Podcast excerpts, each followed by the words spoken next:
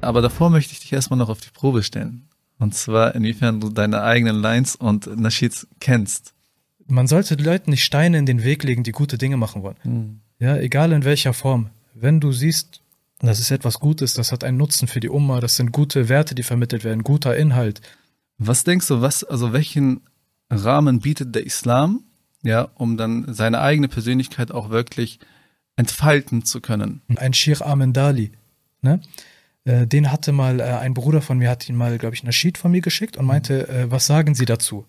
Ja, ist das im erlaubten Rahmen? Und er antwortete, beiden Brüder, die haben das doch öffentlich gesagt oder gemacht, kann man noch deren Namen, denke ich mal, erwähnen. Ne? Der eine war Isam Bayan Mhm. und der andere war äh, Abu Hajar. Hebe meine Hände, wenn nichts mehr geht und bitte meinen Schöpfer, um zu verstehen, warum alles auf der Erde hier wieder vergeht, für das Paradies. Sehe die Schätze der Dunja, sie blenden mich, laufe Gefahr, dass ich mich verlieb. Bitte Allah, dass er mir vergibt. Für das Paradies. Lese das, lese das Buch bei Nacht. Jeder der Buchstaben Hassanat. Rabbi, bedecke mich und meine Liebsten unter deinem Schatten am jüngsten Tag. Assalamu alaikum und herzlich willkommen zu einer ganz neuen Folge vom Gedankenbazar. Heute mit einer ganz besonderen Person. Er geht zurzeit auf wie ein Stern und er wird seinem Namen absolut gerecht. Er ist wortwörtlich ein roter Löwe. Der Bruder Red Lion ist heute bei uns zu Gast. Assalamu alaikum. Wa alaikum salam wa rahmatullah. Wie geht's dir, Bruder? Alhamdulillah, danke, wie geht's dir? Da freut mich und es ist mir eine Ehre, dass du heute bei uns beim Gedankenbazar zu Gast bist. Ich sag noch für die Einladung, Ja, hat mich sehr gefreut. Kannst du dich vielleicht für die Zuschauer einmal kurz vorstellen? Ja, mein Name ist Ismail. Ihr kennt mich, wie gesagt, unter dem Namen Red Line. Ich bin ein Naschid-Künstler, der Anashid auf Deutsch macht. Und äh, ich bin in der Webentwicklung tätig. Ich habe eine kleine Imkerei mit einem Partner zusammen und freue mich, heute hier zu sein. Alhamdulillah, freut mich auch. Das Wetter ist wunderschön. Ist auch mit Hemd da.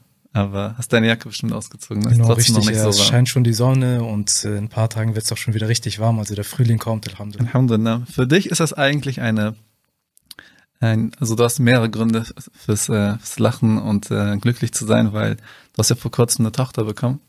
Genau, richtig. Und äh, wie ist das Gefühl eigentlich, so jetzt eine weitere Person in der Familie zu haben? Vor allem das Gefühl, jetzt Vater zu sein. Alhamdulillah ist eine sehr große Umstellung, ja, vor allem für die Frau, das muss man auch deutlich machen, ja, weil es Mhm. gibt ja diese gewisse Zeit und bis das Kind sich, sag ich mal, entwöhnt, wie man sagt, äh, dauert das seine Zeit. Ja, und bis dahin ist die Mutter halt wirklich 24-7 äh, mit diesem Kind beschäftigt. Der Vater Mhm. selbstverständlich auch, aber es ist halt einfach so gemacht worden, ja, von Allah und es liegt in der Natur, dass dieses Kind erstmal wirklich von der äh, Mutter Mhm. Gepflegt abhängig wird ist auch, ne? Abhängig ist, versorgt wird.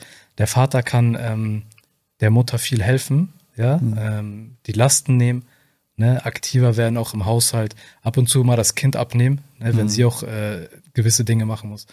So und ähm, Alhamdulillah, das ist eine sehr große Umstellung. Ja, sag ich ehrlich, aber es ist was sehr Schönes. Also jedes Mal, wenn du nach Hause kommst und dann dieses Kind da siehst, Mhm.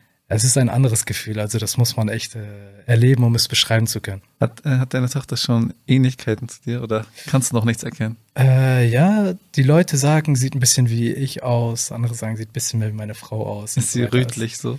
Nee, gar nicht, gar nicht. Hat zum Beispiel schwarze Haare, Ja. ja, aber Gesichtszüge und so weiter gehen dann in meine Richtung. Aber das entwickelt sich ja noch, ne? Die ist jetzt drei Wochen alt, Das stimmt. Ja. knapp drei Wochen alt, Alhamdulillah. Und es entwickelt sich noch. Also ich kenne das von, ähm, von meiner Nichte aus. Gefühlt nach äh, alle zwei Wochen oder so. Sie, ist, das- die entwickelt sich die ganze Zeit. Richtig. Man erkennt sie manchmal nicht wieder. Ja, Und ich glaube, das wird so ein langer Prozess sein, wo man so die Entwicklung durchmacht und auch, ich glaube, das ist auch echt so ein Genuss, ne, das beobachten zu können. ja, definitiv. definitiv. Was das für, aber was heißt das für dich so hinsichtlich der Verantwortung? Ähm, ich, ich kann das, ich kenne das von mir selbst, das ist eine Umstellung, wenn man zum Beispiel heiratet, ne? Und äh, man versteht dann, dass man nicht für sich alleine lebt, sondern es ist eine weitere Person da, mit der du zusammenlebst. Und wie ist das aber, wenn du dann noch ein Kind hast? Was Mhm. für eine, also was für ein, äh, was für eine Verant was für ein Verantwortungsgefühl hast du dann dadurch irgendwie empfunden? Ja, also die Leute haben damals mal gesagt, ähm, bevor ich ein Kind hatte, so nutzt die letzte Zeit, die ihr habt. Hm. Richtig, nutzt diese letzte Zeit und äh, geht nochmal in Urlaub, macht dies und jenes. Und ich habe es irgendwie verstanden natürlich, weil dann, sag ich mal, ein Kind da sein wird oder ein Mensch, um den du dich jetzt immer ku- äh, kümmern wirst. Du trägst jetzt die volle Verantwortung für das Kind, ne? Und äh, aber jetzt, wo es da ist, merke ich wirklich so diese, die jetzt Urlaub machen gehen, mal kurz alleine was machen oder privat was machen mhm. und das nicht auf das Kind achten. Das funktioniert nicht mehr. Ja, deswegen, also es hat sich, äh, es gab eine große Umstellung. Ja, aber äh, Alhamdulillah, es ist, ähm, es ist, äh, es ist ein so, es ist ein sehr großer Segen. Mhm. Es ist ein sehr großer Segen, der in die Familie kommt dadurch. Und mhm. ähm, das ist auf jeden Fall eine sehr schöne Nachricht gewesen, als ich selbst das mitbekommen habe. Alhamdulillah. Und äh, jetzt bist du da als Red Lion, als ein Löwe, der wirklich rot ist. Und äh, woher kommt der Name eigentlich? Also hast du den Namen ausgesucht, weil du optisch auch so wegen der Rötlichkeit oder? Ich kann mich nicht mehr genau an den Moment erinnern, wo dieser Name mir äh, gegeben wurde oder gefallen ist. Ich weiß nur, dass er irgendwann gefallen ist. Mhm. Auf Deutsch meine ich. Okay. Jemand meinte irgendwie ja roter Löwe oder dergleichen. Kam es mir wirklich äh, in den Kopf geschossen, Redline. Und äh, manchmal hast du auch diese Momente bestimmt, wo dir etwas einfällt, mhm. ein gewisser Name oder eine Idee oder eine Projektidee oder sonst was und du mhm. denkst, ey, das ist es. Aber das ist dieses richtig voll, du bist voll überzeugt davon. Du bist ja. absolut überzeugt davon. Du denkst, das ist es so wird es weitergehen oder das werde ich tun, weil man hat oft Ideen, wo man denkt, ja cool und das wäre mal eine ja, coole Idee, aber dann hast du Sachen, wo du sagst, ey, das ist jetzt, ähm, das ist jetzt wirklich ein Einschnitt in dein Leben. Okay. Diese Idee oder dieser Name, der gefallen ist oder dergleichen. Das ist bei mir äh, öfter der Fall und mit Redline war das dasselbe. Ja. Also ich habe es am Anfang schon erwähnt gehabt, du bist für mich persönlich sehe ich das.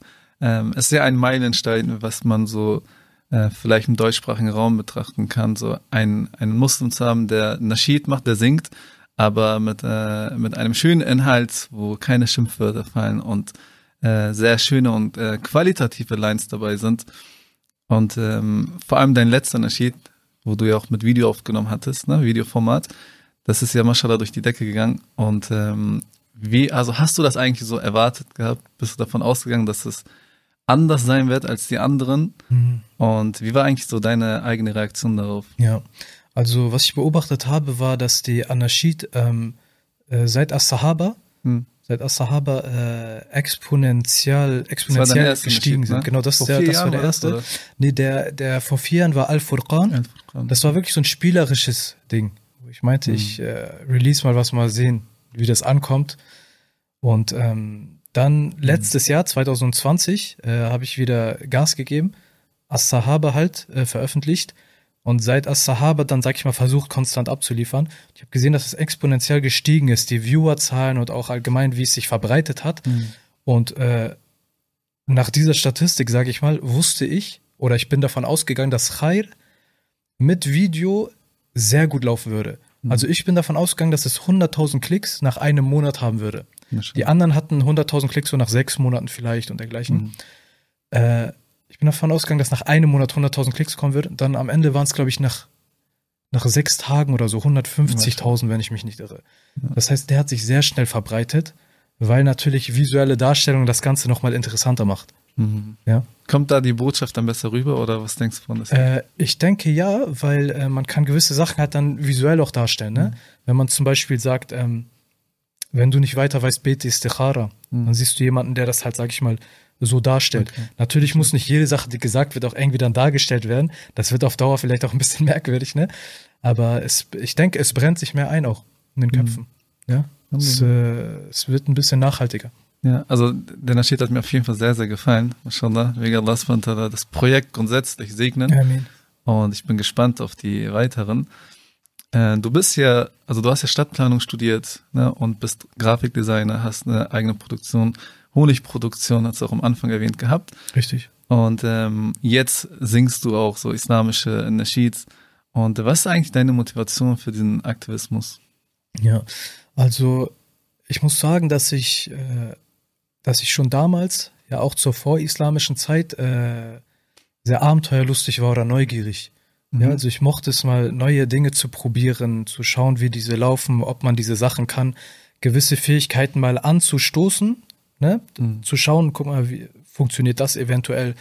Wie ist es hiermit mal so ein, ein Jetzt ganz banales Beispiel, äh, ein PC auseinanderzubauen, da ein bisschen rumzufummeln und so weiter, mhm. wo andere Leute zum Beispiel sagen, oh, da fasse ich nichts an. Ja. Rumgefummelt und ist kaputt gegangen.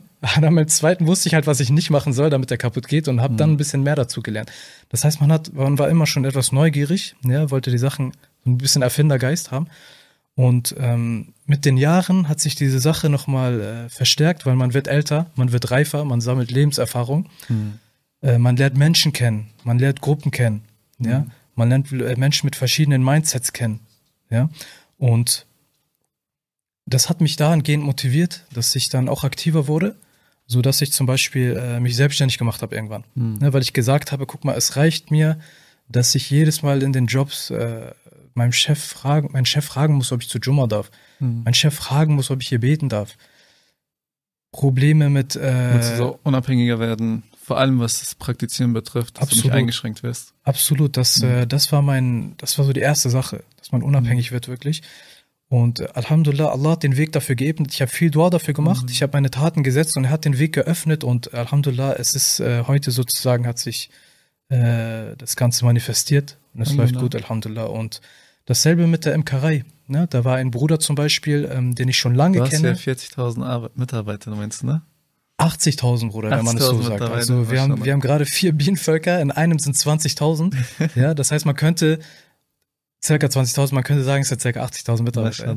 Und ähm, wir haben uns nach langer Zeit getroffen, der Bruder und ich. Wir kannten uns aus der vorislamischen Zeit flüchtig. Mhm. Haben wir uns getroffen und dann haben wir gemerkt, dass wir beide äh, sehr interessiert sind an, an den Geschöpfen Allahs. Mhm. Bienen, äh, Spinnen, Ameisen, Honig. Ja, das, das was diese äh, Sch- Geschöpfe auch produzieren. Mhm. Honig, wir haben uns viel darüber unterhalten. Wir haben gemerkt, dass wir dieselbe Leidenschaft teilen. Ja, und da sind wir dann Hand in Hand sozusagen äh, in das Honigbusiness auch eingestiegen. Einerseits um diese Heilung, die Allah, wie er sie im Koran erwähnt, unter den Menschen zu verteilen. Und andererseits ähm, um gemeinsam, äh, um gemeinsam dieses Projekt zu starten, damit man gemeinsam auch wachsen kann. Gab es da aber schon Vorkenntnisse, also Erfahrungen, die ihr einfach mitgenommen habt? Oder war das wirklich so ein, ähm, so ein richtig so Risikogeschäft mäßig, dass man Ja. einfach nur die Interesse hat und unbedingt den Schritt wagen will? Es gab äh, Vorkenntnisse in dem Sinne, dass ich damals Honig gekauft habe, Mhm. abgefüllt habe, etikettiert habe und weitergekauft habe. Qualitativ guten Honig. Das war das Erste, was ich so gemacht hatte. Und der Bruder zum Beispiel, sein Bruder in der Türkei ist zum Beispiel ein Imker, der sehr viele Völker hat, hunderte Völker hat und dergleichen. Und äh, dementsprechend hatten wir beide schon irgendeine eine Verknüpfung dazu gehabt. Und dann, als wir zusammen losgelegt haben, ähm, haben sich diese Kenntnisse halt, sag ich mal, nochmal gestärkt und wir sind selber auch in die Produktion gegangen. Denn wir wollten nicht nur kaufen und verkaufen, sondern noch selber wirklich produzieren, damit wir genau wissen, was für eine Qualität wir liefern und bieten, weil es halt von uns kommt. Und wenn wir zu dem Nasheed-Projekt kommen, und da ist die Sache halt, dass man damals zum Beispiel auch Musik gemacht hat, äh, gerappt hat und irgendwann mit dem Praktizieren erkannt hat, dass diese ganze Szene ein sehr, einen sehr schlechten Einfluss auf die Jugend hat, auf die Mhm. Kinder hat. Wenn du kleine Warst Kinder. du in diesem Geschäft schon vor, also zum Beispiel vor, der, vor der Zeit, wo du, oder bevor du gewisse islamische Sensibilitäten entwickelt hast, ne? Ähm, hast du dich auch da schon mit Mu Musik so beschäftigt gehabt oder auch gesungen oder gerappt? in, der, in der vorislamischen Zeit? Mhm. Ja, da hatte ich, wie gesagt, da hatte ich äh, gerappt, da hatte ich Musik gemacht, relativ bekannt in, Mhm. äh, in meinen Kreisen und etwas darüber hinaus. mhm. Ja, das heißt, äh, Bestätigung war da, dass man es, äh, dass man scheinbar ankommt. Okay. Ja. Ähm, und der Punkt halt, sag ich mal, ne, wo, äh, wo das Ganze dann in islamische, islamische Züge bekommen hat, in islamische Bahn gelenkt wurde, war der Punkt, wo ich verstanden habe, diese Fähigkeit habe ich erhalten von Allah. Wer oder was hat dir je gesagt, dass du damit aufhören musst? Nur Mhm. weil du es damals zum Schlechten genutzt hast. Mhm. Nutze es doch jetzt fürs Gute. Ja, das ist ein sehr interessanter Punkt, Mashallah. Und ähm, wenn wir so diese persönliche, äh, diese persönlichen Aspekte kurz abgesprochen haben, beziehungsweise ein bisschen detailliert haben, können wir gerne, äh, wir werden uns inshallah inhaltlich auf diesen Punkt auch fokussieren, diese Persönlichkeitsentfaltung, äh, Selbstverwirklichung, ne? Und ich sehe das ja auch an deinem, dein, deiner Art, wie du es gerade beschrieben hast, dass du von vornherein so eine gewisse Bereitschaft mit sich, mit dir gebracht hast, neue Dinge auszuprobieren, ja, und vor allem deine Charakterzüge mit in gewisse Projekte hinein zu involvieren und nicht irgendwie sich umstellen zu müssen, ne? Und äh, aber davor möchte ich dich erstmal noch auf die Probe stellen. Und zwar inwiefern du deine eigenen Lines und Nasheeds kennst.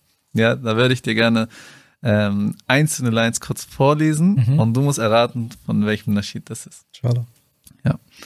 Bereit? Ja. Okay, ich fange mit einem einfachen an. So. Ich reiß Shaitans Kingdom down. Denn ich das weiß, Paradies, das Paradies ist ist mein Kindestraum, Shaitan ist da nur, um dich zu besiegen. Kehre zurück, Kehre zurück. kehre zurück. Das stimmt. Okay, die erste Frage hast du gut beantwortet.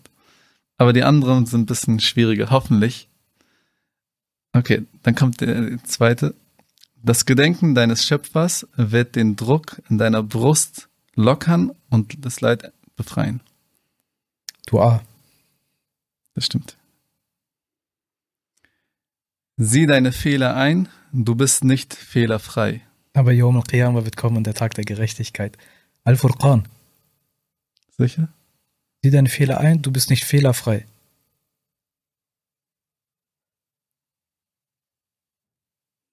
Doch, Al-Furqan. Ja, das stimmt. Ja. das ist richtig den Wer wird Millionär mit mir gemacht, ne? Ja, Bruder, ich musste dich ein bisschen äh, unter Druck setzen. Ja. Okay, dann, warum alles auf der Erde hier vergeht für das Paradies? Das ist der Preview, der auf Insta ist. Ja? Der ist noch nicht veröffentlicht. Name des Naschis? Für das Paradies. Für das Inshallah. Wer weiß, vielleicht wird der Titel noch geändert. Schöner. Ja. Ja. Ja, sie sagt doch halt. Mashallah, du hast auf jeden Fall schnell geantwortet, hätte ich nicht erwartet, aber anscheinend, ähm, ja, bist du wirklich leidenschaftlich dabei. Ich würde, ähm, also natürlich macht es auch Sinn, vielleicht ähm, gewisse Themen anzusprechen, um das mit weiterzugeben, gewisse eigene Erfahrungen, die du selber gesammelt hast, damit auch andere Geschwister davon profitieren. Und äh, ich habe die Wahrnehmung, dass wenn man über sozusagen das Profil des Muslimseins spricht oder über den Muslim, über den Muslim spricht, der islamische Sensibilitäten hat, der grundsätzlich den Islam ernst nimmt und auch praktiziert, dann äh, kommen einem immer so die Bilder von einem, einem Imam in den Kopf. Man stellt sich den Muslim als jemanden vor, der grundsätzlich zum Beispiel nur in der Moschee vorzufinden ist mit Tasbih und Koran, ohne diese Sachen klein zu reden. Und äh, wenn wir uns aber grundsätzlich die Jugendlichen anschauen, sehen wir, dass sie ja nach Vorbildern Ausschau halten. Und äh, oft sozusagen als Fußballer kennen wir bestimmte Persönlichkeiten, die ähm, zum Beispiel Brot vom Spielfeld geräumt haben und gewisse islamische Werte auch nach außen repräsentieren. Aber von der YouTuber-Szene und äh, Rap-Szene her gibt es kaum einen, einen Muslim, der wirklich islamische Werte auch nach außen sozusagen symbolisiert und auch nach außen trägt. Mhm. Und äh, diese negativen Vorbilder, sage ich mal, haben natürlich einen Einfluss ja auf auf äh, die auf die Jugendlichen und ähm, und irgendwo schreckt dieses falsche Muslim-Profil dann ab. Richtig. Man denkt sich, ich kann mich dann in meiner eigenen Person nicht als Muslim verwirklichen. Ich kann mich nicht selbst verwirklichen. Mhm. Und ähm, ich sehe aber in dir, dass du eigentlich sehr schön deine eigene Art als eine neue Facette im Islam wiedergefunden hast und das auch auslebst.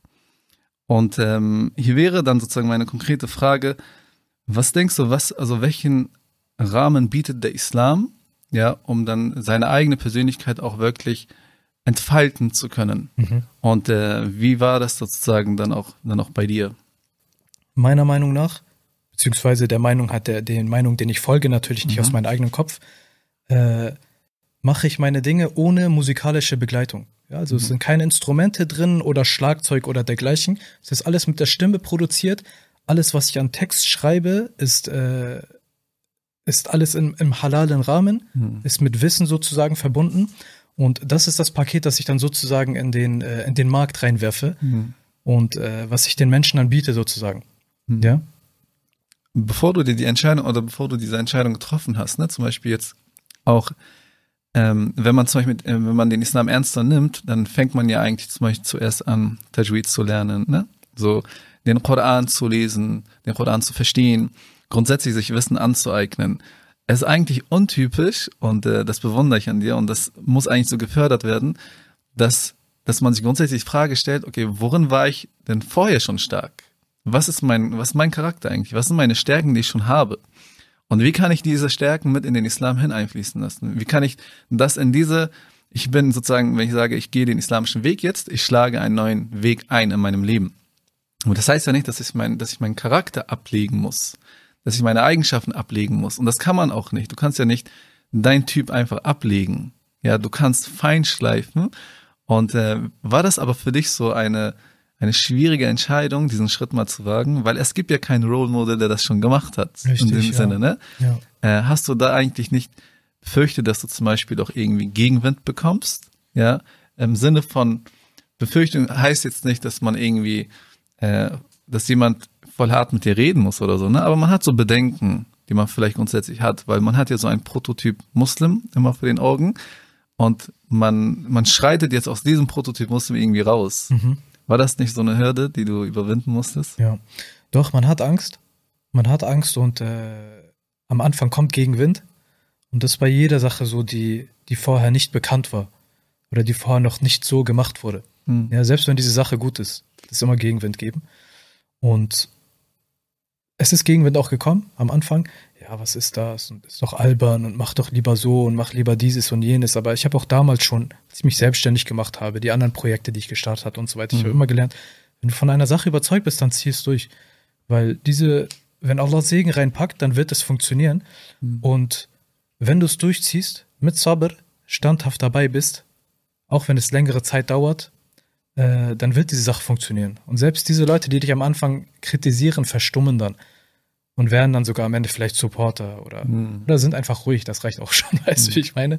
So, weil ähm, man sollte Leuten nicht Steine in den Weg legen, die gute Dinge machen wollen. Hm. Ja, egal in welcher Form. Wenn du siehst, das ist etwas Gutes, das hat einen Nutzen für die Umma, das sind gute Werte, die vermittelt werden, guter Inhalt Hm. und so weiter, dann sollte man supporten in meinen Augen oder sozusagen das ruhig Ja, sein. ja. Ja, aber nicht dagegen, äh, dagegen angehen Ja. oder Schlechtes dagegen sagen.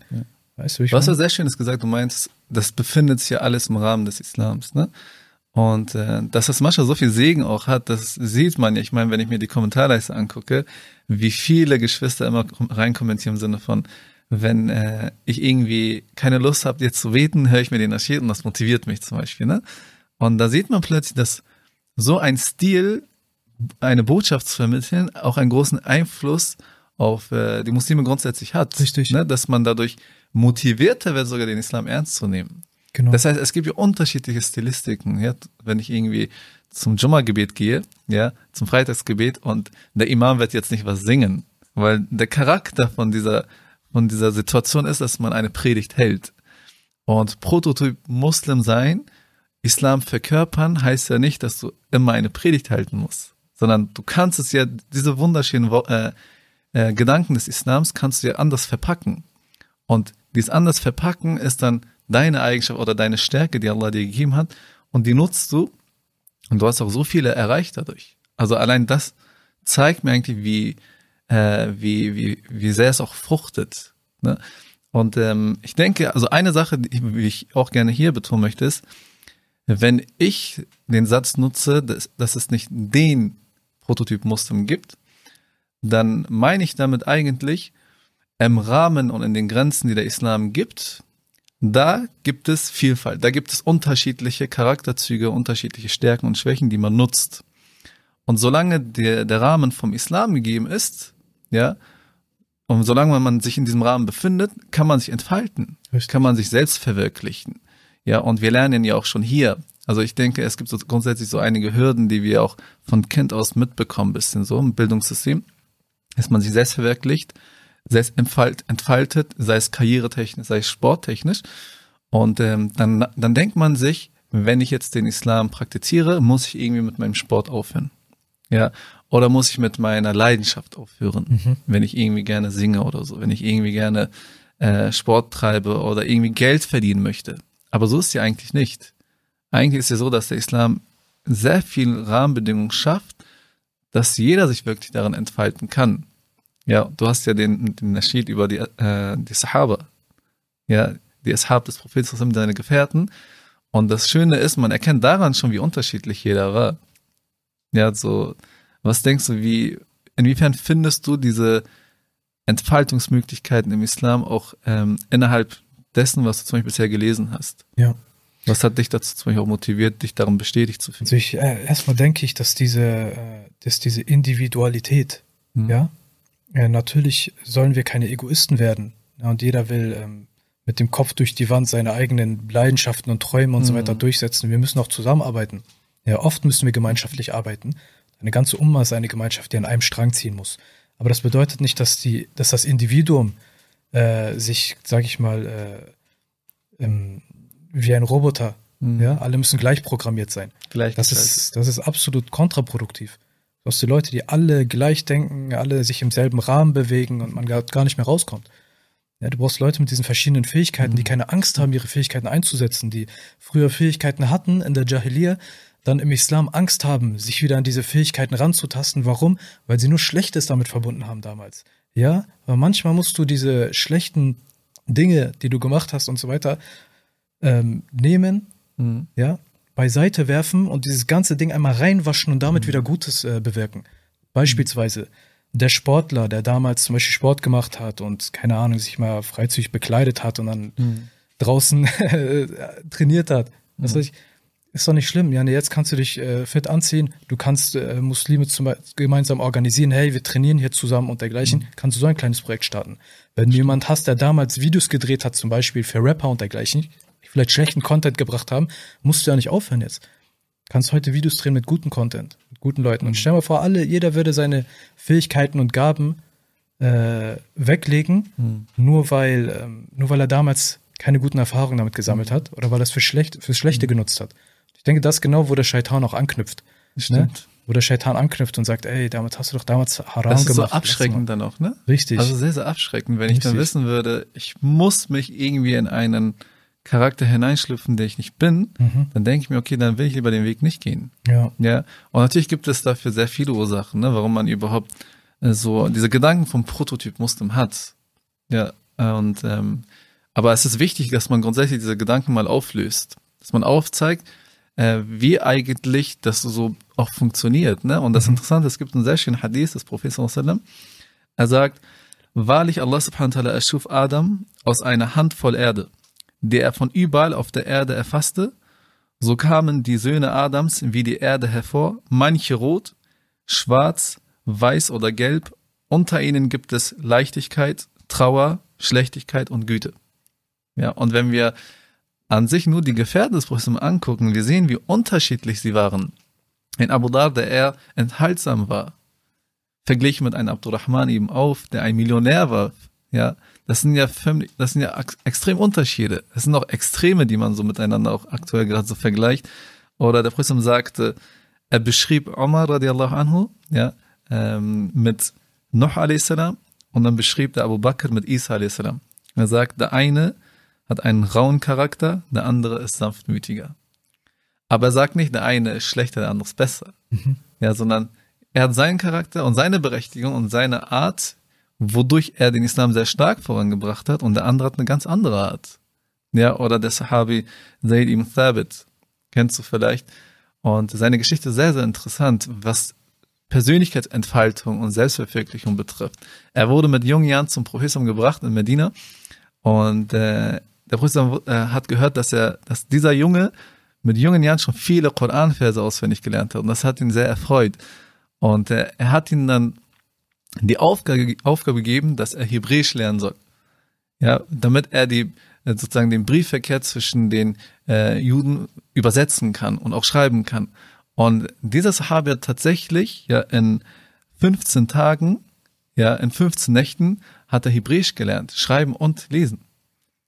Und dann hat er in 17 Tagen Aramäisch gelernt. Das heißt, der Muslim hat nicht gesagt, irgendwie du sollst jetzt auf den Markt gehen und äh, irgendwie Händler werden, sondern er hat konkret auf seine Stärken das runtergebrochen. Und das ist eigentlich eine Herausforderung, die wir uns bewusst sein sollen. Du hast jetzt eine Tochter bekommen. Ja.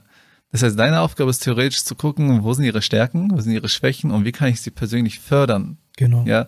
Und genauso wie wenn ein Imam in der Moschee ist. Mhm. Ich meine, man muss doch gucken, okay, jeder Typ ist doch anders. Richtig. Und wenn jeder anders ist, warum nutze ich seine Stärke nicht? Genau. Ja, und das auch so irgendwo, also dieses, dieses Mindset zu bekommen, ist ja sehr, sehr wichtig. Vor allem für uns Muslime so in Europa. Es wäre auch einfach diese riesige, geballte Power, wenn, wenn jeder, Mhm. wenn jeder wirklich schauen würde. Natürlich, nicht jeder hat die Fähigkeiten oder die Kapazitäten, darüber hinauszugehen, was der Großteil der Menschen macht. Ne? Also es ist ja immer ein großer Teil der Menschen, sag ich mal, oder vielleicht auch der Muslime, sind oft wie Schafe, die immer diese Führung brauchen. Aber dann gibt es Mhm. Leute, die sind selber oder beziehungsweise haben selber das Mindset oder die Kapazitäten, Führer, Anführer zu sein. Ne? Oder diese Schafsherde zu leiten. Mhm. Und ähm, diese Leute, ne, von diesen wird es oder gibt es viel mehr, denke ich, als wir öffentlich überhaupt sehen. Ja, sie sind nur noch nicht rausgekommen oder aus ihren Löchern gekrochen, sage ich mal. Mhm. Ja, weil äh, das Potenzial dieser Umma ist riesig, gewaltig. Ja, Was hast du zum Beispiel beobachtet? Also hast du zum Beispiel bei bestimmten Brüdern gewisse Fähigkeiten beobachtet Absolut. und immer so Ratschläge gegeben? Was hast du zum Beispiel so Absolut, also von den Menschen, die man alle jetzt kennengelernt hat, Mhm. ja, oder von den Leuten, die man auch jetzt kennenlernt, durch dann durch äh, Social Media, durch Instagram und so weiter, die einem schreiben, man merkt, das sind so viele talentierte Menschen und nicht mal nur Menschen, die irgendwie singen oder rappen können. Das ist ja nur ein Bereich, Mhm. ja, sondern äh, Leute, die viele andere Talente haben, ne? zum Beispiel grafische Talente oder handwerklich und so weiter. Aber sie nutzen es alle immer nicht aktiv für den Islam, weil sie keine Plattform dafür finden oder selber auch einfach nicht wissen, ja, wo fange ich denn jetzt an? Weil manche Leute sind dann nicht die Leute, sag ich mal, die sich alle alles selber zusammensuchen und ihr Projekt starten, sondern sie wollen dann irgendwo in ein Konstrukt rein, wo sie das direkt umsetzen können. Mhm. Irgendwas muss schon fertig sein. Gibt es schon ein Projekt oder eine Firma oder dergleichen, wo ich jetzt einfach Ja, reingehen ja. kann und meine Fähigkeiten einsetzen kann für den Islam. Deswegen schreiben mir auch Leute und sagen, hey, kann ich ein Feature machen und dergleichen. Warum? Er will direkt mit rein in dieses Konstrukt, weil das dann leicht ist, weil ich sozusagen ihn an der Hand nehmen kann und ihm alles leicht mache, aber selber die Sache zu starten, selber dann ein Solo, Nasheed mal zu veröffentlichen, die ganzen Sachen, die mal damit zusammenhängen, Studio, äh, Melodie produzieren, Aufnahme, äh, Marketing, ne, Video erstellen und so weiter, äh, da scheitert es dann. Ne? Oder da verlieren viele auch die Motivation, weil das wie ein Berg an Aufgaben wirkt. Ne? Ja. Und da wollen sie dann lieber an ein Konstrukt rein oder irgendwo, wo es schon fertig ist. Was schon läuft, ne? So. Ne? Wo ihnen schon der Kuchen vorgebacken wurde, sozusagen. Stimmt. Und ähm, deswegen Potenzial ist riesig. Mhm. Nur es fehlt vielleicht hier und da einfach an den Möglichkeiten, die wir selber auch schaffen. Ne, wir, die Leute, die auch, sag ich mal, Gas geben. Wobei ihr mit dem Podcast ja auch eine Plattform jetzt bietet, ne, Mhm. für die Leute. Ich biete mit den Anarchid inshallah eine Plattform bald auch für Menschen, die, ähm, die auch mit reinkommen wollen, die Potenzial haben. Ne? Aber das ist ein anderes Thema, inshallah. Ja. Und ähm, auch für die Leute, die halt gerne, die halt damals gerne Musik gehört haben, ne, dass man für sie eine Brücke baut Mhm. zum Koran. Mhm. Ja, Auch bessere Alternativen schafft, ne? richtig. Weil ich meine, wenn man, ähm, wenn man diese Stärken, die man hat, nicht für, für das Gute und für den Islam nutzt, dann entsteht doch ein Vakuum. richtig. Ja. Und dieses Vakuum wird ja leider von nur negativen Sachen gefüllt. Das heißt, es ist eine Tatsache, dass wir hier mit Musik groß werden. Ja. Und das ist, wenn, wenn es keine Geschwister gibt, die hier Alternativen schaffen, es ist dann unwahrscheinlich, dass Millionen von Jugendlichen sich dann denken, okay, dann höre ich nichts mehr. Mhm. Sondern dann wird man auf andere Sachen zugreifen, die dich einfach negativ beeinflussen, wo von oben bis unten nur noch Schimpfwörter benutzt werden Genau. und du ein Ohrwurm bekommst und mit diesen Gedanken die ganze Zeit äh, in deinem Alltag äh, irgendwie damit zu tun hast. Und äh, also es, es erhebt sich ja nicht aus der Welt, wenn man einfach Dinge ignoriert. Ne? Und ähm, aber das, was du zum Beispiel machst, geht sehr stark in Richtung, und ich merke das bei vielen Geschwistern, wenn man so sieht, dass jemand Parcours macht, beispielsweise, dass seine Stärke hat er schon vorher gemacht, aber macht er, während er praktiziert, immer noch und nimmt irgendwie Videos damit auf und veröffentlicht sie, dann siehst du einfach bei jüngeren Geschwistern, die sehen das als richtig was Cooles, ja. Also sie, sie, sie, stellen dann so interessante Verknüpfungen her, nach dem Motto, er ist Muslim, er betet und deshalb kann er Salto machen. Aber diese, diese schöne Verknüpfungen, die man herstellt, das, das ist doch das, das Schöne, was man auch eigentlich bewirken möchte. Genau. Oder er ist Muslim, er betet und macht trotzdem Saltos. Zum Beispiel. Das heißt, Ja. das zeigt, es schließt scheinbar das Genau, eigentlich genau, aus. es widerspricht sich. Es ist nicht. scheinbar auch Ja. nicht äh, komisch, so etwas zu machen. Ja, Ja. es ist cool, dass man solche Hobbys äh, hat oder Genau, sich, so fit hält oder solche Und Sachen. genau in diese Richtung soll es eigentlich gehen. Also was Richtig. denkst du, ist es möglich oder wie könnte man es schaffen, dass es cool wird, den Islam zu leben? Brücken bauen. Alles abreißen und kaputt zu machen, was man vorher gemacht hat, äh, Hm. denke ich, erfahrungsgemäß ist Also alles nicht zu das Schlauste. meinst du? Ist nicht das Schlauste, Mhm. weil zum Beispiel jetzt auch die Sache, wenn man damals Musik gemacht hat, wenn man damals, keine Ahnung, Sport gemacht hat, oder, wobei Sport ist jetzt, andere sagen wir Musik, Musik gemacht hat und dann alles abreißt einfach, ja, vorbei, das ist alles schlecht und so weiter. Das hinterlässt eine Lehre in dir, weil das war auch ein Teil deines, deines Lebens. Es hinterlässt eine Lehre in dir und natürlich muss man sie mit dem Koran füllen. Aber einige schaffen diesen Sprung oder diesen Übergang nicht oder fallen immer wieder da rein, dass sie im Kampf, Auto, ne? dass sie im Auto mal wieder Musik hören. Und deswegen bauen wir Brücken. Wir bauen Brücken, schau mal. Es geht ja auch nicht darum, dass du dein Leben lang jetzt Nasheeds hörst und so weiter. Das ist ja nicht das, äh, die Hauptintention. Es ist eine Brücke, dass du wieder zum Islam kommst oder die islamische Inhalte vermittelt werden und du verstehst und nachdenkst, sagst, ja, Mann, Hm. Tajud beten, weißt du? Oder zum Beispiel im Khair, in dem letzten, ne? Mhm. Das, das ist ja wirklich auch allgemeiner gehalten. Und da haben mir auch Leute, die nicht praktizieren, die wirklich gar nicht praktizieren, haben mir geschrieben und meinten, dass sie das richtig zum Nachdenken gebracht hat. Hm. Wenn man sagt, schau in den Himmel und dann sag mir, was du siehst, siehst du Zufall oder Perfect äh, Creation. Allein so ein Satz, weißt du? Hm. Und dann denkt er Stimmt. darüber nach, sagt, das stimmt eigentlich. Weißt du, und er praktiziert nicht mal. Das heißt, du baust eine Brücke für ihn und vielleicht geht er dann und sagt, ich will mal sehen, was im Koran dazu steht. Ich möchte nicht, dass er die ganze Zeit an meinem äh, an der Sheet äh, festhängt und das nur noch hört, Ja, ja. sondern natürlich, dass er rübergeht. Und Alhamdulillah, das ist bei vielen der Effekt. Ne? ja, also das ist auch nicht Sinn und Zweck der gesamten Sache. Ne? Richtig. Es gibt schon eine Entertainment-Branche und man braucht jetzt nicht diesen Spektrum einfach mehr zu fördern, damit es einen ablenkt, sondern was man eigentlich ja macht, ist ja Denkanstöße zu geben mit neuen Stilistiken einfach. Genau. Vor allem, wenn man sich dadurch selbst nochmal verwirklicht, hat man eine extra Motivation. Ne? Das heißt, es geht eigentlich darum zu sagen, dass jeder Mensch einen eigenen Typen eigene, oder eigene Stärke, eigene Charakterzüge hat und dass der Islam diese nicht aufhebt, sondern dass jeder mit seiner Stärke ja sogar die höchste Stufe im Paradies dadurch erlangen kann. Ja. Ja, und das ist ja das, was den Islam so besonders auch macht. Das heißt, im Endeffekt kann es sein, dass das, was du gerade machst, dein Schlüssel für das Paradies ist. Wenn jemand stark in zwischenmenschlichen Beziehungen ist, wenn er äh, sehr stark Empathie empfindet und das ihn dazu motiviert, irgendwie Arzt zu werden, ja, oder Lehrer zu werden und er das für das Gute, für den Islam nutzt, dann fördert ihm das ja, weil er hat eine extra Motivation. Und äh, hier geht es eigentlich auch das, genau diese Sache auch ein bisschen hervorzuheben, ne, dass man nicht individualistisch denkt, dass man in erster Linie sich nicht denkt, dass, dass sich die Dinge ausschließen, entweder Islam, ja, oder die Selbstverwirklichung, sondern dass man hier verstehen soll, dass es nicht den Prototyp Muslim in diesem Sinne gibt, sondern solange es im Rahmen des Islams ist, kannst du dich selbst verwirklichen. Absolut. Ja? Und du sollst dann diese Stärken kannst du nutzen, um die Muslime voranzubringen, Gutes für die Menschen zu tun. Ja. Und der Punkt der Selbstverwirklichung, das finde ich sehr wichtig, was du sagst, weil das ist auch einer der Antriebe, die der Mensch haben kann, durch den Tag oder durch sein Leben auch zu schreiten, mit diesen festen Zielen, Ja. mit den, äh, mit den Projekten oder Fähigkeiten, die er hat, äh, alles dafür zu geben. Ne? Seine Zeit, sein Geld, äh, seine, äh, den Stress, alles dafür zu opfern, dass diese Sache, beziehungsweise dass man diese Brücken baut für die Menschen, dass sie damit äh, mehr vom Islam lernen ne? oder gute, zu gutem äh, Inhalt kommen, zu guten Taten kommen.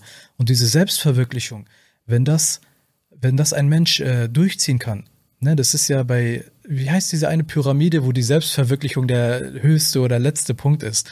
Ne, weiß nicht, Maslow'sche Pyramide oder dergleichen, wo es halt heißt, die Grundbedürfnisse gedeckt, sollen gedeckt sein. Mhm, okay. Dann eine Sicherheit oder Sicherheit ist, glaube ich, darunter. Zielmäßig, Und das höchste Ziel war, also das höchste Ziel Mhm. dieser Bedürfnisse war die Selbstverwirklichung.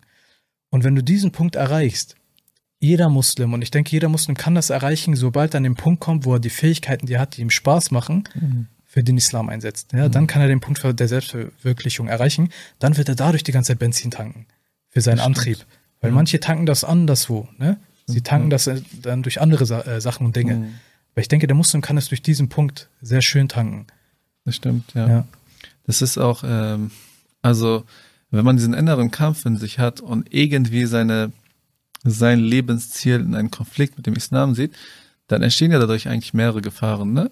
Auf der einen Seite ist es, dass man komplett auf den Islam verzichtet, das ist die erste Gefahr. Oder aber man äh, versucht, diese Selbstverwirklichung irgendwie in Harmonie zu bringen, aber erkennt nicht die klaren Grenzen und Linien dadurch. Das heißt, wenn ich mir denken würde, äh, ich möchte gerne anfangen mit Musik, singen, mit islamischen Inhalten, aber in einem Pop-Style mäßig. Ja, also man kann leicht die Grenze doch überschreiten. Und da muss man ja auch aufpassen. Dass man, dass man weiß, es gibt einen Rahmen und innerhalb diesem Rahmen darf ich mich bewegen. Ja, und wenn ich darüber hinausgehe, schade ich mir und den Mitmenschen um mich herum. Und das heißt, mit einem Bewusstsein eigentlich auch an diese Sache anzugehen. Genau. Und das ist sehr, sehr wichtig. Das ist auch sehr wichtig, weil Shaitan kommt er mit Dingen, die, ähm, wo er weiß, dass er sich damit bekommen kann. Ne? Hm. Ich meine, äh, er, hat, er hat den Menschen ja tausende Jahre studiert. Ja. Er weiß genau, wie der Mensch tickt. er kennt uns besser als wir uns selbst Richtig. Und ähm, äh, du hast nicht dieselben Prüfungen wie ich. Ne? Mhm. Und umgekehrt genauso. Und genauso haben wir nicht dieselbe Prüfung wie ein Präsident. kennen. Ne? Die werden anders geprüft durch Shaitan, ne? durch ihre Realitäten. Und die Realität, sage ich mal, eines Naschid-Künstlers, ne, kann ich dir sagen, ist, dass der Shaitan kommt und ähm, sagt zum Beispiel, ja, Instrumentale und so weiter, klingt doch viel Mhm. atmosphärischer und da kommt noch viel mehr Power rüber und dergleichen. Ja, ja. Hast du diese Gedanken oft? Ähm, Oder bekommst du es von Anfangs- außen mit? Anfangs- anfangs kam es ab und zu, Mhm. ja. Ähm, aber mittlerweile denke ich, dass Shaitan mich damit gar nicht mehr kriegen kann, weil ich habe das schon komplett aus meinem Kopf gestrichen. Das ist, Mhm. äh, das ist für mich gar keine Option mehr. Und ich habe es damals auch beim letzten Podcast, ich sage es hier auch nochmal gerne, wenn ich irgendwann äh, Instrumentale benutzen sollte oder normal Musik machen sollte, wir inshallah, dann, äh, ja, macht mich kaputt einfach. Ja. Wirklich, ich sag's jetzt auch hier live, inshallah. Ähm, weil ich denke, Allah packt doch Baraka in diese Sache, weil, er, Mhm. äh, weil er sieht, dass wir uns an seine Grenzen halten, dass wir unser Bestes geben, das Beste Mögliche, wie wir das äh, im guten Rahmen durchziehen können. Und ähm, deswegen funktioniert das auch, denke ich.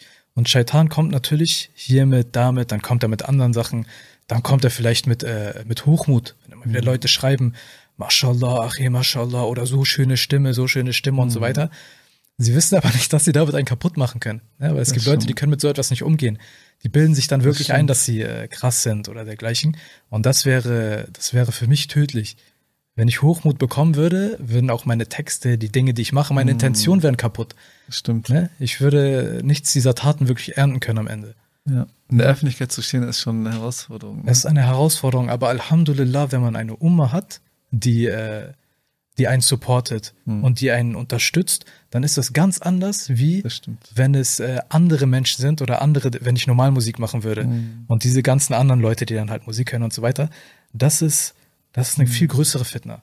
Die Sachen, was, was die dann einem schreiben, machen oder beleidigen oder was auch immer, Ja, ne? ja. Das, dann ist in der stark nicht der machen. Fall. In der Oma gibt's immer, es gibt immer einen ganz kleinen Teil, ne? Die haben immer irgendwas gegen dich oder gegen das, Mhm. was du machst. Aber ähm, der Großteil ist sehr unterstützend, hilft Mhm. dir, bietet dir Hilfe an, äh, supportet dich, sieht die, äh, äh, sieht die Intentionen ne? und Ja. auch das Gute dahinter. Ja? Ja. Und teilen es nicht aus anderen Gründen. Nach dem Motto, ja, hier, keine Ahnung, ne, mehr Geld oder hier oder mehr Fame oder was auch immer. Mhm. Ne? Das stimmt, ja. Hast du, also du meinst ja auch am Anfang, dass du dich ja eigentlich damit beschäftigt hast, bevor du damit angefangen hast, ne? Im Sinne vom Singen, ist es erlaubt, welche Rahmen gibt es und so. Und äh, gibt es da bestimmte, wie soll ich sagen, Imame, die irgendwie eine Rückmeldung gegeben haben oder bestimmte Leute, die vielleicht in der Öffentlichkeit stehen und äh, eher als Prediger bekannt sind zum Beispiel. Äh, wie, wie sind die da zum Beispiel damit umgegangen? Weil das ist ja was Neues. Als sie von meinem Projekt mitbekommen haben, Ja, als sie das gehört haben, deine Sheets. Direktes Feedback habe ich von zwei Leuten gehabt. Mhm. Also, also nicht direkt zu mir, sondern in ihren Livestreams oder Videos. Okay. Ja, und äh, die beiden Brüder, die haben das ja auch öffentlich gesagt oder gemacht, kann man auch deren Namen, denke ich mal, erwähnen. Ne? Der eine war Isam Bayan Mhm. und der andere war äh, Abu Hajar, Mhm. der Bruder. Ich äh, kennt ihr bestimmt, ne? Ja. Beide. Kenn ich. Und ähm, bei Isam Bayan war es so, ich habe es nur mitbekommen. Ne? Das haben mir Leute erzählt. Bei Abu Hajar auch. Äh, bei Isam Bayan hat er einen Livestream gehabt und da hat jemand gesagt, reacte mal auf As-Sahaba. Mhm. Dann hat er As-Sahaba gehört und äh, er hat es kritisiert. Er sagte, dass, ähm, dass Rasulullah sallallahu alaihi wasallam den Krieg gehasst hat und hier wird der Krieg glorifiziert. Mhm. Dann habe ich den Bruder direkt angeschrieben. Ne, wozu jetzt irgendwie schlecht über ihn denken oder dergleichen. Vielleicht hat er es ja anders gemeint, vielleicht äh, Ja, ja. ist der Kontext äh, irgendwie anders. Äh, habe ich ihn angeschrieben, ihm gesagt, guck mal, ich habe äh, gehört, dass du dies und jenes meintest. Oder bezüglich, äh, beziehungsweise ihn nochmal nach der Meinung gefragt. Dann habe ich ihm auch nochmal erklärt, schau mal, äh, hier, hier in dem Naschid wird doch Abu Bakr erwähnt, ne, radiallahu an, und andere, die, äh, die nicht mit Krieg verknüpft sind in diesem Naschid. Mhm. Aber Krieg oder Kampf war ein Teil der Geschichten dieser Leute. Mhm. Und in dem Naschid wird es äh, überhaupt nicht glorifiziert. Mhm. Ne? Ja, es wird an einer Stelle sa- gesagt, zum Beispiel Khalid bin Walid, der rasende Löwe, erlebte den Krieg. Und das ist Fakt. Mhm. Ne? Es gibt eine Aussage von ihm, wo er sagt, der, äh, die Schlacht äh, auf dem Feld ist mir lieber als die, meine Hoch die Das ist Hochzeitsnacht. ja eigentlich eine Frau. Wiedergabe der Geschichte so. Richtig, bisschen, ne? und äh, glorifizieren oder dazu motivieren und dergleichen. Das ist überhaupt nicht die Intention und ich denke, das haben auch alle verstanden, die das hören. Außer vielleicht ein kleiner Teil, die sich was anderes dabei denken. Ja, ja. Und der Bruder ist sehr korrekt äh, darauf eingegangen, hat es verstanden und hat mir trotzdem diesen Rat halt mitgegeben. Und ich denke mir dann auch, Tamam, beim nächsten Mal achte ich darauf, wie ich vielleicht die Sache formuliere, damit es nicht zu Missverständnissen kommt. Ja. Ja, das heißt, erst, äh, er hat sehr gut darauf reagiert. Da sehe ich dann auch, guck mal, Leute ansprechen, direkt fragen, mit denen kommunizieren, das löst alle Probleme. Ja. Und äh, Gruß an den Bruder, ja, Isam Bayan. Der Bruder Abu Hajar, dem wurde auch etwas zum Reagieren geschickt und zwar kehre zurück. Das Video habe ich gesehen. Ja, und äh, er hat es anfangs belächelt. Ja, nehme ich ihm auch nicht übel, weil er zum ersten Mal so etwas gehört hat und wahrscheinlich gar nichts mit Rap und Musik und so weiter zu tun hat. Mhm. Er, ist, er hat das belächelt am Anfang. Und, aber ich denke, desto mehr er auf den Text gehört hat, desto mehr hat er gemerkt, ey, okay, hier, äh, eigentlich, eigentlich ist das gar nicht so verkehrt, weißt du. Und ähm, dann hat er am Ende auch ein, ein Freund, irgendeinen Rapper-Kollegen, Mhm. diesen Track gezeigt. Dieser Rapper-Kollege, weiß ich nicht, hat irgendwie seltsam darauf reagiert. Äh, Khair, ja. Abu Hajr hat gutes Feedback gegeben, hat danach auch As-Sahaba gehört und so weiter. Hat mich danach auch äh, in anderen Dingen supportet, ja, Mhm. geholfen. Und äh, auch Jazakallah Khair an den Bruder. Und ähm, jetzt andere, also du hast ja gefragt, ob Im- Imame, ne, speziell Ja, oder. Leute, sag ich mal, die, äh, die mit Wissen, Genau. Es geht ja darum, Wissen es geht vermitteln, ja darum das dass immer, gehört so, immer noch so ein Prototyp Muslim vorherrscht, ne? richtig, Und ja. Das bricht dir irgendwo, das zerbricht dir irgendwie diese Die Vorstellung. Sache ist ja jetzt zum Beispiel bei dem Bruder äh, Abu Hajr, um das nochmal kurz zu erwähnen, der ist ja wirklich aktiv auf Wissensvermittlung die ganze Zeit online unterwegs Mhm. ne, und ähm, lernt auch bei seinen Shuyuch und dergleichen. Ne? Und Isam Bayan ist ja äh, ein Influencer, würde ich mal sagen, der auf. TikTok und so weiter äh, ist und äh, immer kleine Denkanstöße gibt und Mhm. dergleichen, aber nicht wirklich jetzt Unterrichte gibt. Ne? Ja. Und äh, jetzt aber wirklich Shuyuch oder dergleichen zum Beispiel, ein Shir Amendali, ne? Äh, den hatte mal äh, ein Bruder von mir, hat ihn mal, glaube ich, ein Sheet von mir geschickt und meinte, was sagen Sie dazu? Ja, ist das im erlaubten Rahmen? Und er antwortete, ich höre keine Instrumente raus. Ja, Mhm. Ich höre keine Instrumente raus. Ja? Aber er natürlich, er ist ja auch schlau, er hat nicht gesagt, das ist erlaubt oder dergleichen, weil man solche Sachen schnell aus dem Kontext reißen kann und so weiter. Er hat gesagt, ich höre keine Instrumente raus. Ja. Ähm, Ansonsten war das Feedback äh, von noch privaten Leuten aus meinem Mhm. Umkreis, Leute, bei denen ich auch zum Beispiel lerne oder gelernt habe und dergleichen, war, dass sie es gut finden, dass sie den Inhalt gut finden. Andere meinten, finden sie auch gut, ist okay, aber ähm, sie würden es eher bevorzugen, Koran zu hören statt Anarchid. Mhm. Ja, aber kann man so leicht sagen, aber es gibt halt Menschen, die sind nicht auf diesem Wege oder in diesem Modus, wo sie sagen, okay, ich höre mir jetzt gar nichts mehr an und höre jetzt einfach nur noch Koran alternativ, sondern Mhm. sie brauchen diese Brücke. Das muss man den Menschen manchmal auch erklären, denke ich. Ja, selbst wenn er ein Lehrer oder ein Gelehrter ist, äh, muss man denen manchmal erklären, dass vielleicht eine andere Hikma dahinter auch herrscht, wenn man diesen Weg äh, beschreitet, wenn er trotzdem Mhm. erlaubt ist. Weil die Gesellschaft, die Jugendlichen und so weiter, wir kennen sie besser als ihr. Ihr seid ein bisschen älter. Ihr kommt vielleicht aus anderen kulturellen Mhm. Backgrounds, habt äh, eure Leute sozusagen ihre auch eine ganz andere. Situation. Also, Ganz also dieser, Punkt, Situation. dieser Punkt ist von dir sehr, sehr wichtig, Bruder. Ja. Ähm, damit man auch ein bisschen Missverständnissen vorbeugt. Ne? Äh, wir leben in einer anderen Gesellschaft als vielleicht ähm, jene Imame oder Geschwister, die älter sind und irgendwo anders aufgewachsen sind und dann hier nach Deutschland gezogen sind. Äh, die Situation ist hier ein bisschen anders. Es gibt, es, hier gibt es neue Herausforderungen, ne? sei es auf bildungstechnischer Ebene, privat, Social Media, alles ist anders auch, ne? Und, und äh, das heißt, man sollte darauf Rücksicht nehmen, aber das heißt nicht wiederum, dass irgendwie das rechtfertigt, dass man irgendwie auch ganz anders damit umgeht, ne? dass man irgendwie trotzdem die Grenzen überschreitet, die der Islam uns sehr schön so auch darlegt. Das heißt, beide Sachen muss man eigentlich immer so in Harmonie bringen. Und ähm, also ich finde, Chada kommt, kam zumindest dieser Gedanke an und dass es auch eine Motivation sein soll für die Geschwister, dass äh, man wissen sollte, jeder hat seine Stärken, seine Kapazität, seine Interessen und im Rahmen des Islams kann er das, soll er das auch verwirklichen. Die besten Beispiele sind ähm, die Sahab, die Ashab des Propheten, seine Gefährten und äh, wir sehen auch, wie sehr das inshallah auch Früchte mit sich bringt. Ne? Wir wissen ja nicht, vielleicht in Zukunft, wenn jemand sagt, dass er ein Geschäftsmann werden will, soll er das machen? Soll er seine Millionen verdienen? Soll er sich ein wunderschönes Auto kaufen, solange er seine Zakat gibt, ja, und irgendwie nicht mit Zins zu tun hat? Ist doch alles gut. Genau. Und wenn er dadurch Arbeitsplätze schafft für Schwestern, die wegen des Hijab Schwierigkeiten haben, dann hat er den Muslimen noch einen Beitrag dazu geben, der ich nicht füllen kann. Das ist ein Vakuum, was ich nicht füllen kann, was vielleicht der Imam nicht füllen kann, aber was du dann füllen kannst. Das heißt, dein Beitrag ist dann auch ein viel größerer in diesem Bereich. Absolut. Und jeder ergänzt sich da auch wunderschön.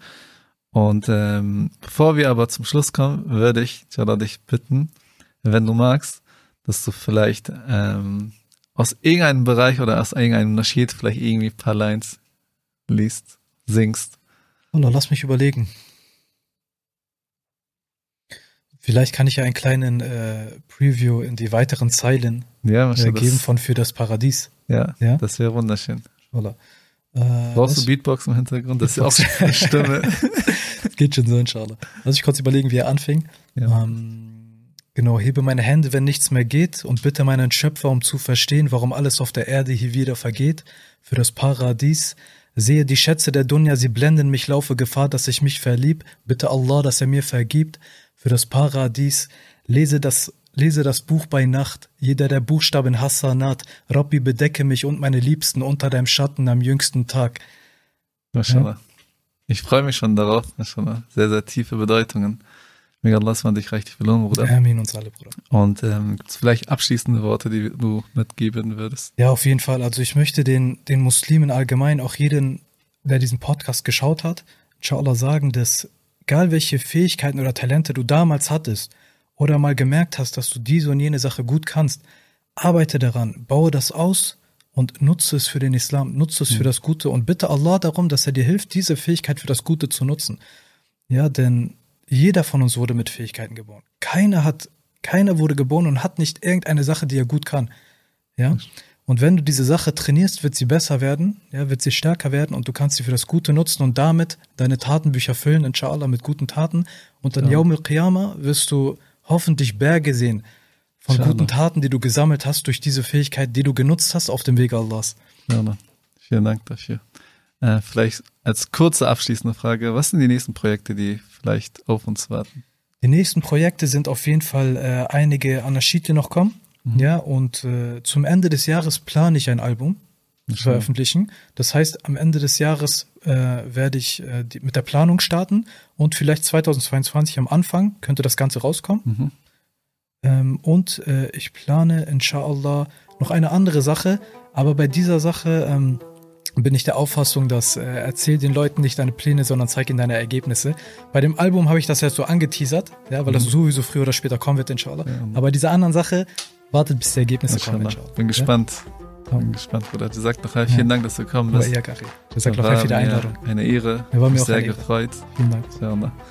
In diesem Sinne, sagt nach und vielen Dank, dass ihr zugeschaltet habt und teilt unsere Beiträge auf Insta und äh, YouTube findet ihr uns auch wieder den ganzen Plattformen. Teilt sie, damit wir noch mehr Leute erreichen können. Vergisst nicht, uns zu abonnieren. Und in diesem Sinne, bis zum nächsten Mal. Assalamu alaikum wa rahmatullahi wa barakatuh.